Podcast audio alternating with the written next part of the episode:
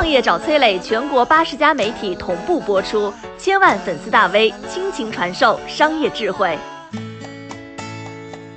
汤加火山喷发可能让我们付出什么样的代价？一个小时爆发出相当于约一千颗日本广岛原子弹的能量。当地时间二零二二年一月十五号，南太平洋岛国汤加的火山喷发震惊了全世界。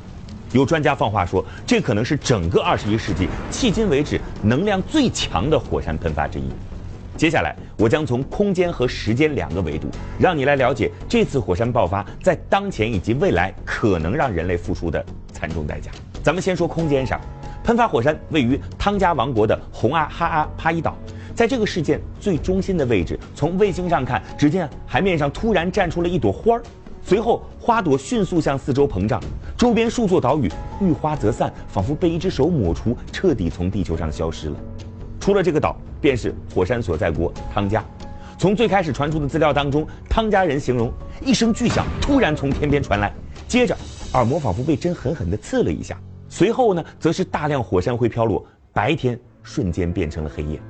在视频当中，我们可以看到大约两米高的海啸猛扑而来，巨浪冲入城区，被席卷而来的石块和小船快速砸向房屋、汽车，当然还有人类。随后，汤加的民众全部失联，整个国家好像被这股巨力强行隔绝在了人类社会之外。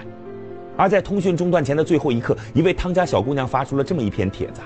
我们一家人正准备吃晚餐，突然整个房子都在摇动，弟弟还以为附近发生了炸弹爆炸。我抓住妹妹躲在桌下，大喊着：‘爸爸妈妈，躲进来吧！’但是大水来了，顷刻之间涌进了我们家，伴随而来的还有周围爆发出的尖叫声，无数人大喊着：‘逃命啊！’”火山爆发两天之后，终于有几张照片艰难地从汤家传出。放眼望去，整个国家全是断壁残垣。目前，火山灰覆盖了整个汤家，电力、通讯、互联网服务全面停止，伤亡或破坏的程度还不明确。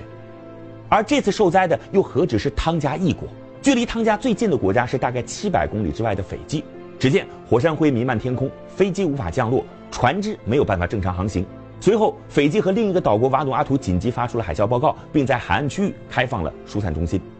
八千多公里外的日本，火山大喷发导致水位上升，多个港口数十艘渔船倾覆沉没。日本紧急发布了海啸警报，预计受影响最深的县将迎来三米高的海啸。随后，二十七个航班停飞，日本二十三万人紧急撤离，又向至少十点八万户海边的居民下达了避难令。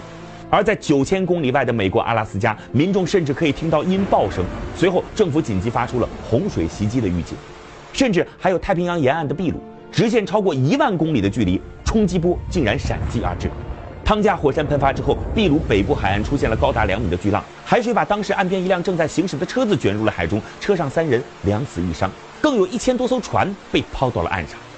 而除了这些已经造成的破坏，未来还可能存在更大的灾难。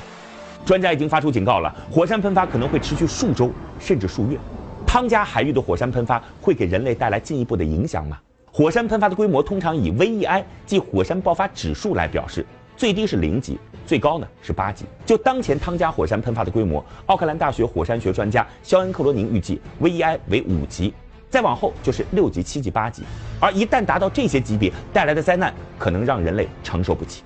六级喷发最近的一次是一九九一年菲律宾皮纳图博火山喷发，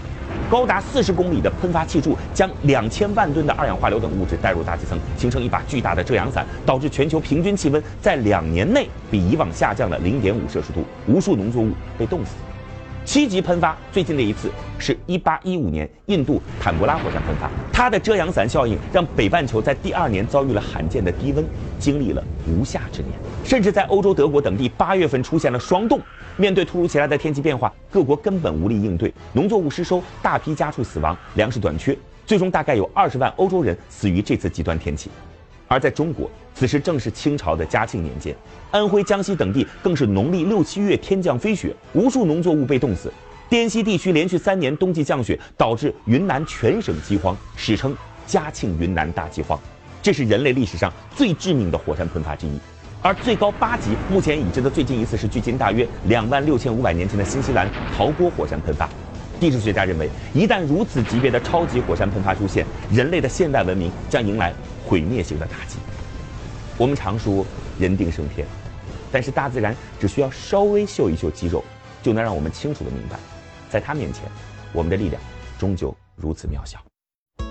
我是崔磊，很多互联网公司都曾邀请我去分享创业方面的课程，包括抖音、快手、百度、阿里、腾讯等等。我把主讲内容整理成了一套音频课程，里边包含如何创业、如何做副业、优质项目剖析等等，相信啊会对您有所帮助。下拉手机屏幕，在节目简介里边添加我的个人微信，这套课程今天免费送给您，快去领取吧。